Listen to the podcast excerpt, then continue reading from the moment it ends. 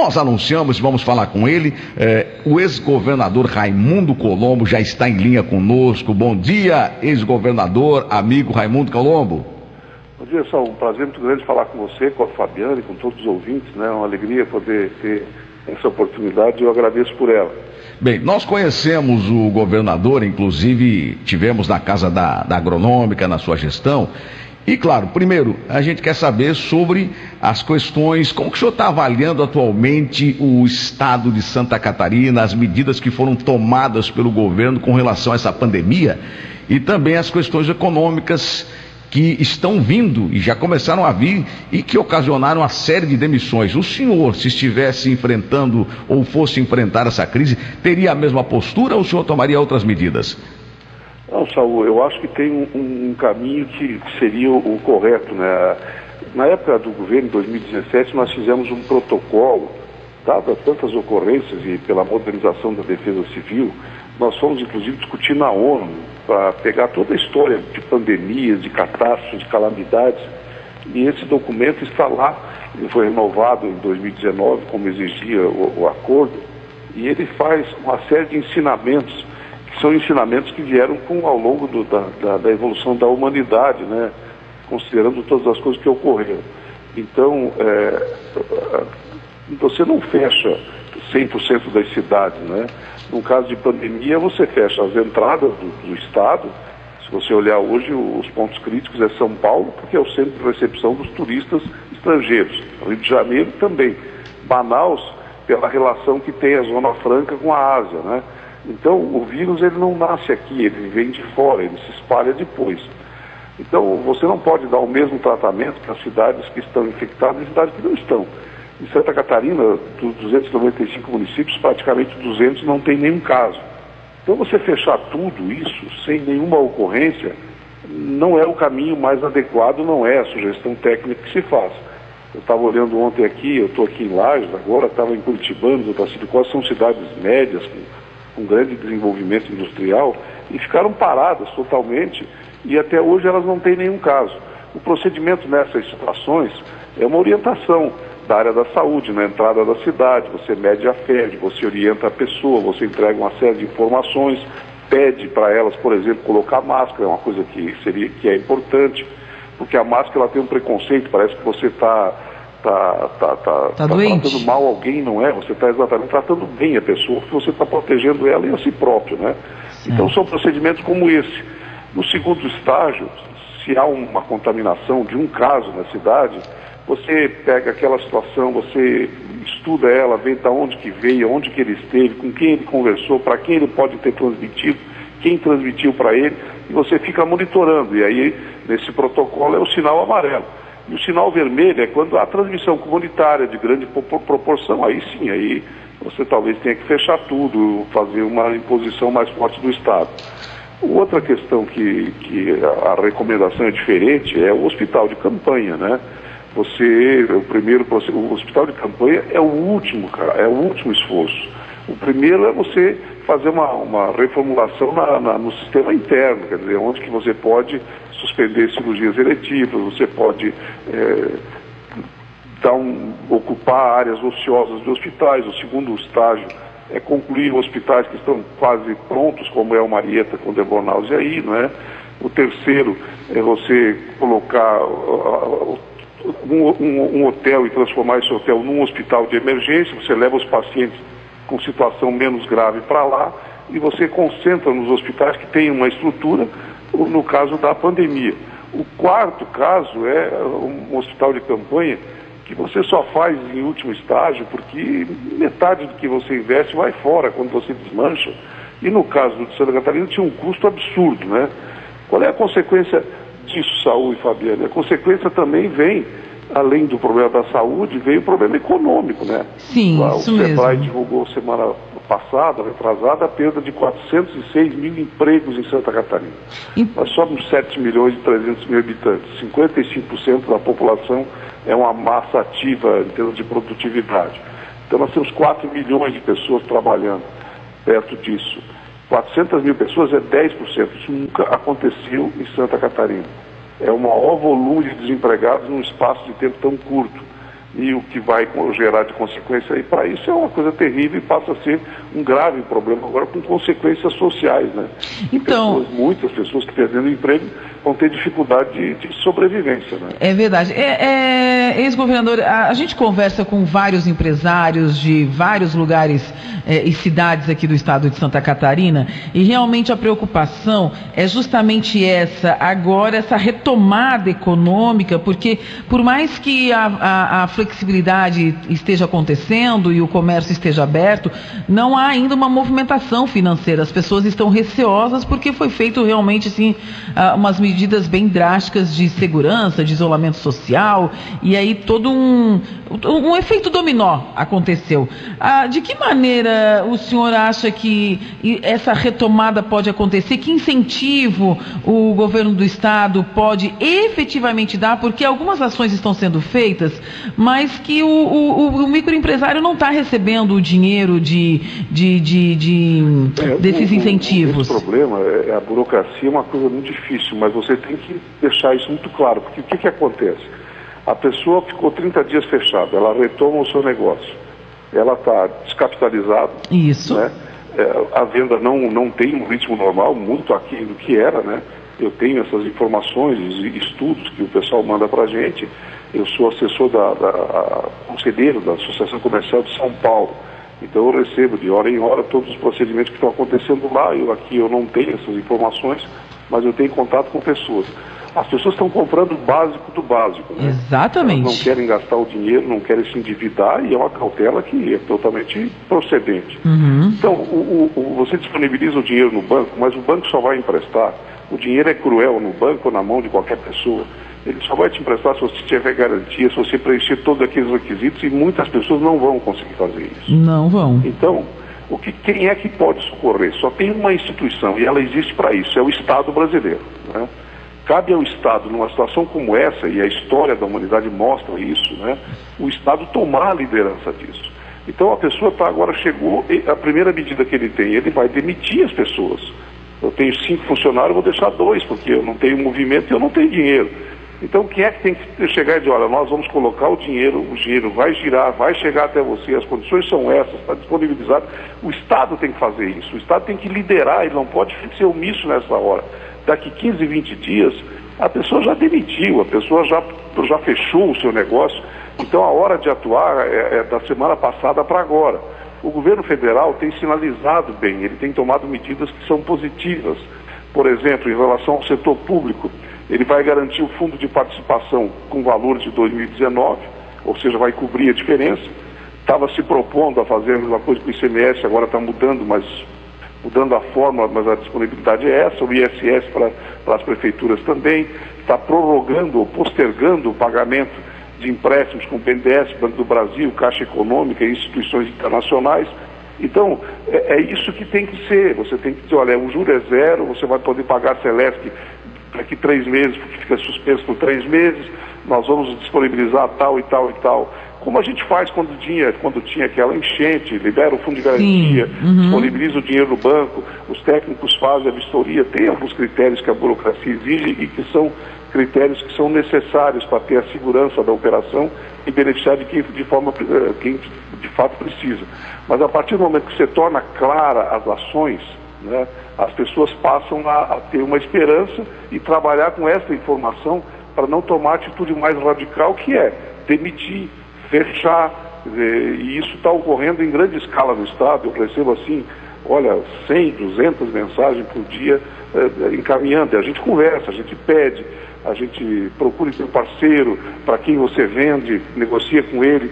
Mas eh, esse é um problema muito sério e que tem que ser administrado rapidamente. Né? Certo, é verdade. Vale também para o setor público, está chegando o final do mês, o mês de abril, as prefeituras, os governos do Estado vão pagar a folha. Agora em maio. Então você tem que estar em Brasília, negociando com o governo federal, fazendo essa composição para que não ocorra. Olha, nós temos 180 mil servidores aposentados, ativos e inativos.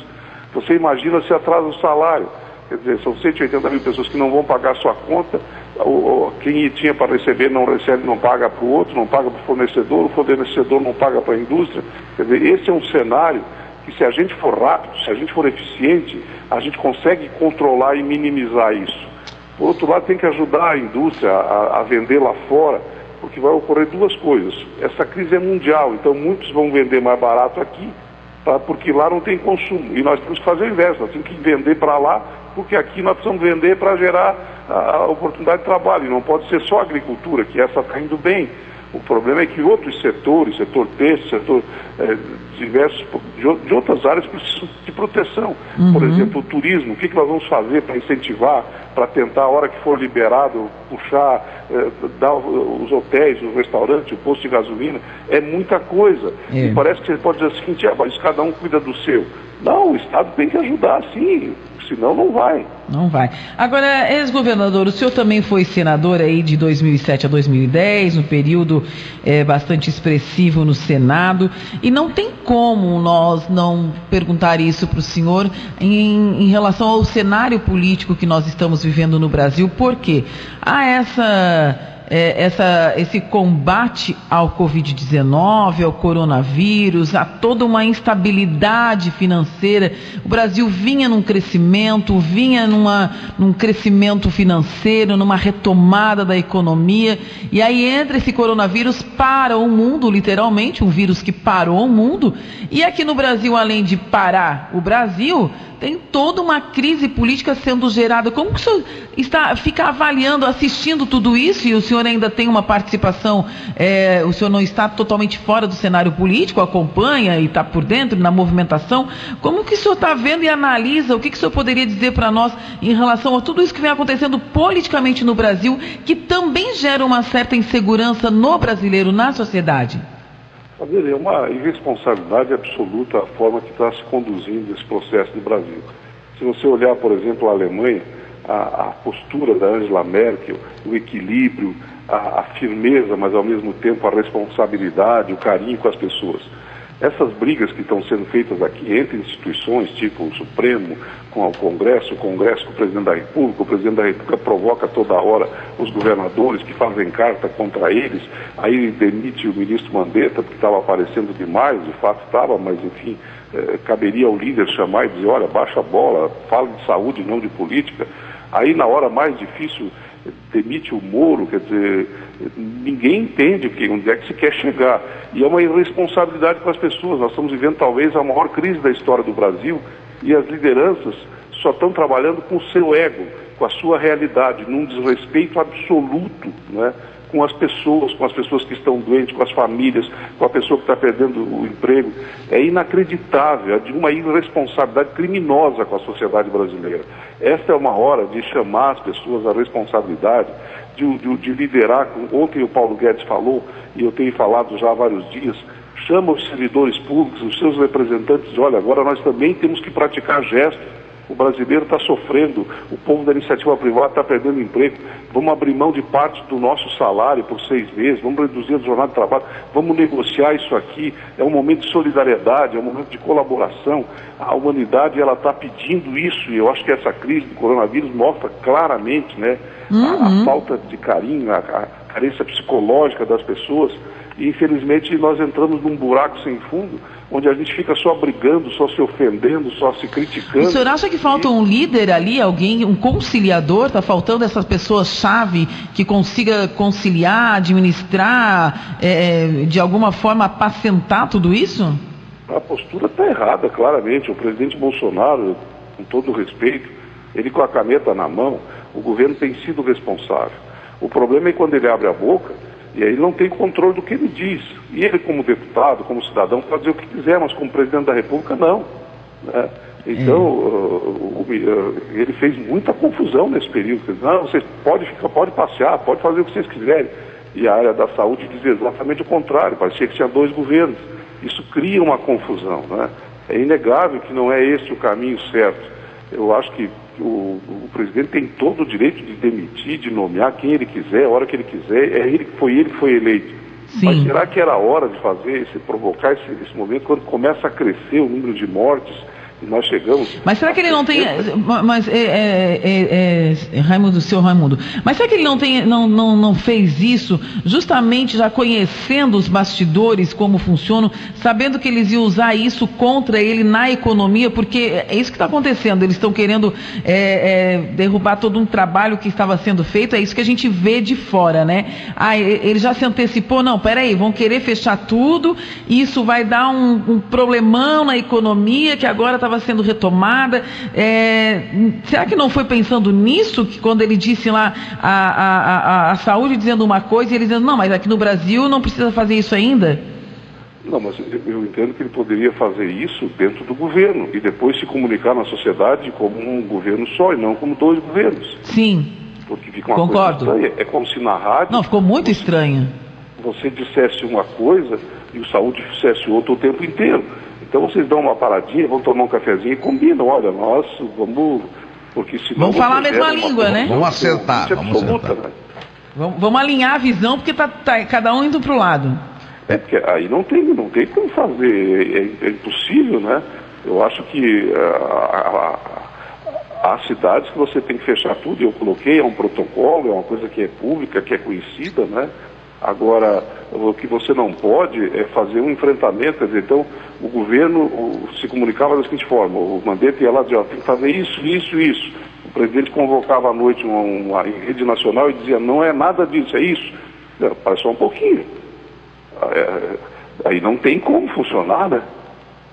É verdade. Então, eu não acho que o presidente, nas suas falas, estivesse 100% errado, mas ele primeiro precisa harmonizar o governo.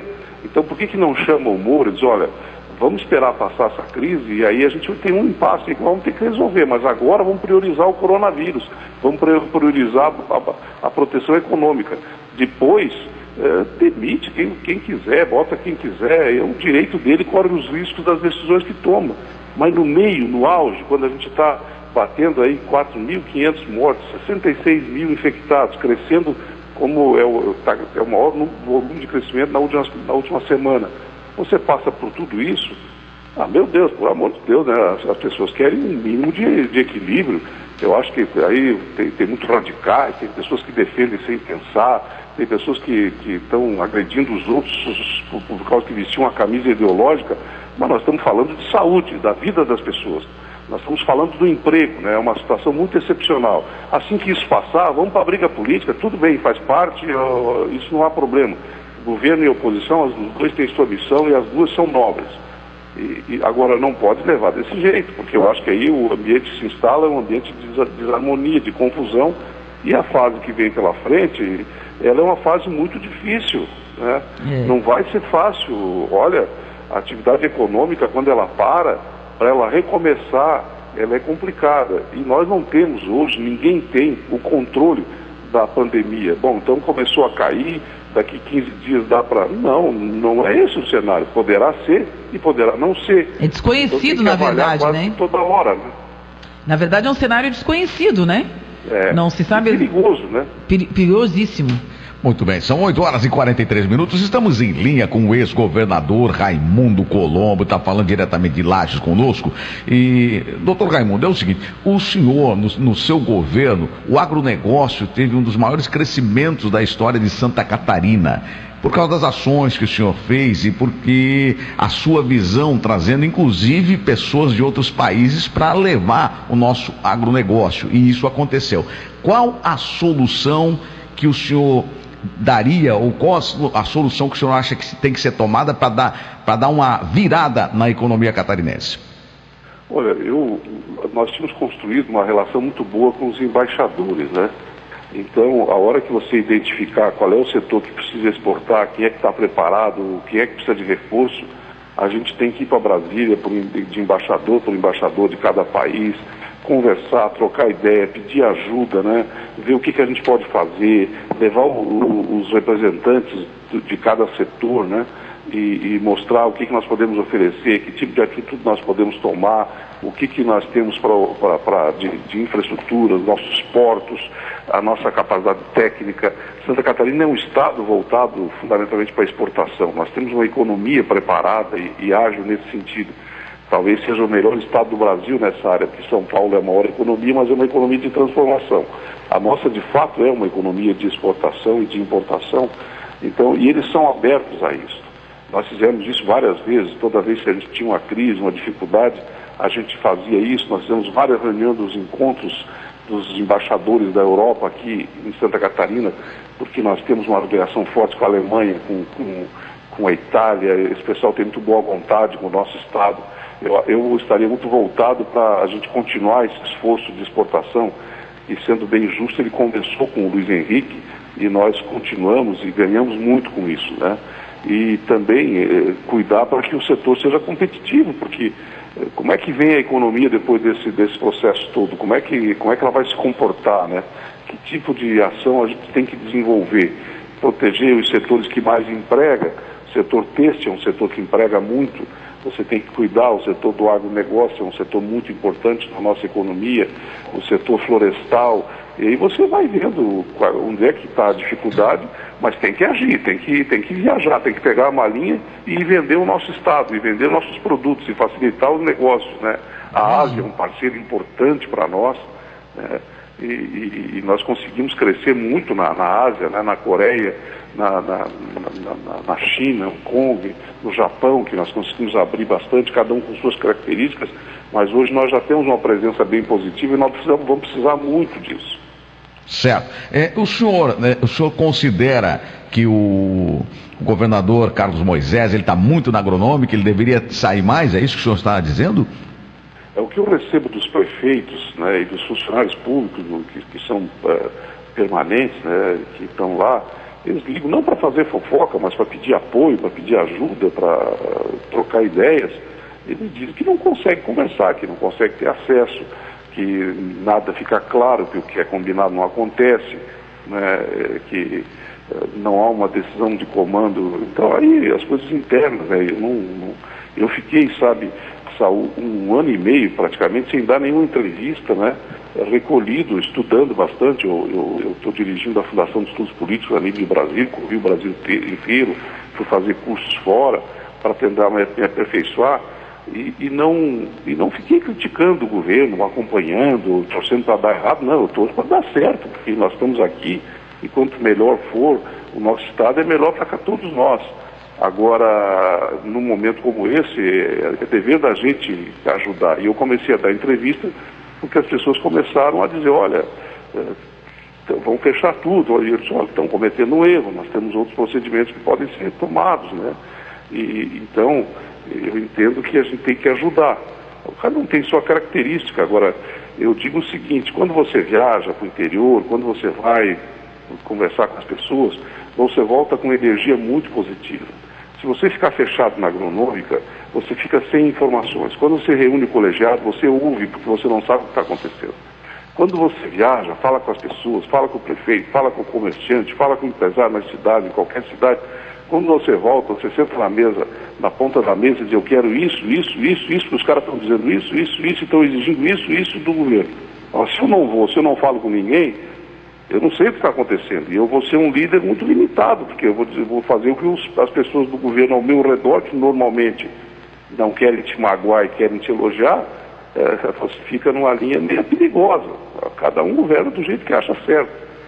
A minha experiência diz que quanto mais você conversar, quanto mais você interagir, quanto mais você ouvir, é melhor para o governo e para o teu trabalho.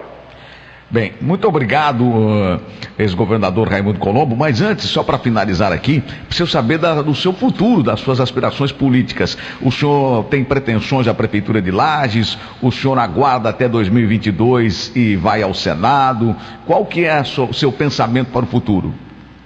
Saul, eu, eu não vou ser candidato agora, em 2020. Eu estou numa fase, realmente eu tenho lido muito, estou trabalhando muito, né? Escrevendo também, estou fazendo um outro livro.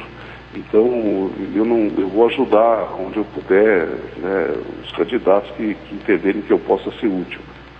2022, ele está longe ainda. Eu acho que nós estamos no meio de uma transformação e não adianta só você mudar as pessoas, você tem que mudar o modelo, o sistema. Eu tenho dito isso há muito tempo. Né? O sistema está muito caro, ele está muito burocrático. A quem você elege manda muito pouco. Quem manda são os órgãos de controle, os órgãos de fiscalização. O Bolsonaro, nesse aspecto, ele tem razão. Ele manda um projeto para o Congresso, volta tudo diferente, todo mexido, todo irresponsável. Você toma uma decisão, o Poder Judiciário muda a tua decisão toda hora. Então, se for para ser assim, eh, não faz muito sentido. Eu, eu vivi e sofri muito com isso, porque coisas que eu podia fazer em três meses eu levava um ano. E as pessoas criticam você, não sabem por que, que levou tanto tempo. Então, eu acho que essa é uma oportunidade de mudar o Brasil. E se isso acontecer, a gente se enche de energia e vai ajudar. Se eu puder fazer, ajudar isso a acontecer, eu vou, vou, me envolver nisso. É minha vida. Eu trabalhei isso 40 anos. Eu disputei 11 eleições. Né? Eu fui deputado estadual, federal, senador, eh, prefeito, eh, enfim, governador duas vezes. Eu estou pronto para ajudar. Agora, se tiver outra pessoa no nosso, na nossa corrente política, na nossa visão de mundo, mais jovem, mais preparado, que a sociedade queira, a gente, e isso a gente sente claramente se vai ocorrer, eu vou ajudar sem nenhum problema, não, não, não faz diferença para mim. Então eu posso concorrer e posso não concorrer. É uma questão de ver o ambiente que está que tá colocado. Eu senti na última eleição claramente um ambiente adverso. Né? Parece que quem tinha experiência, quem tinha dedicado a sua vida, não prestava, mesmo que tivesse ido bem. Agora, alguém que nunca fez nada, que nunca tinha tomado uma decisão, que não tinha preparo nenhum, que não tinha vocação nenhuma, esse era o certo. Então, se a sociedade quer isso, vamos respeitar. Será que a sociedade avalia que, que, que, que poderia ter escolhido melhor? Será que a gente. Então tem que fazer uma meia-culpa também. Por que, que, a classe política está tão desgastada, tão desmoralizada? É, nós erramos também, se não tivesse errado, não chegava a esse ponto. Então tem que. Isso é um processo de evolução, né? de compreensão. E aí a gente tem que avaliar e trocar ideias. Vocês que se comunicam, que tem a, a comunicação é uma sensibilidade, não é para qualquer um. Você tem que estar, tá, quando você fala o microfone, você está tá sabendo o que, que, tem do outro lado, que, como é que as pessoas estão recebendo. A política não é diferente, né? Como um ator no, no palco, ele percebe se a, se, se a arte dele, se o trabalho dele está sendo reconhecido e o, e o prêmio, o pagamento é o aplauso, né? Então, assim é a vida pública. Então, que tem que avaliar lá na frente, se eu puder contribuir, eu vou, se, for, se, se, se achar que um outro tem melhores condições, vamos apoiar. Certo, muito obrigado, eh, Raimundo Colombo, eh, homem com bastante, com uma, uma, história na política de Santa Catarina e também nacional. Nós agradecemos a sua disposição em nos atender e está aberto aqui o microfone nesse momento para o senhor fazer suas considerações finais. Saúl, muito obrigado a você, a Fabiana, a todos que trabalham aí, a cada um dos que nos ouviram, né? É um momento muito difícil do nosso país, mas nós vamos superar. Eu tenho certeza o Brasil tem tradição, tem energia, tem um povo bom, honrado, trabalhador. Nós temos que diminuir essa, essa influência de tanta briga e tanta confusão e focar naquilo que é a vida das pessoas. E eu agradeço muito por vocês terem lembrado de mim, por me darem essa oportunidade e me coloco sempre à disposição. O que eu puder ser útil, eu estou à disposição querendo ajudar, querendo colaborar. E como vocês fazem todo dia, recebo o meu abraço de gratidão, de amizade, de carinho e muitas felicidades e parabéns aí pelo trabalho. Obrigada, obrigada. Muito obrigado, muito obrigado. Um abraço, um bom dia para o senhor, uma boa terça-feira. Igualmente, muito obrigado, tudo bom. Raimundo Colombo, ex-governador de Santa Catarina por duas vezes, ex-senador, com a história política, falando aqui sobre o quadro atual de Santa Catarina.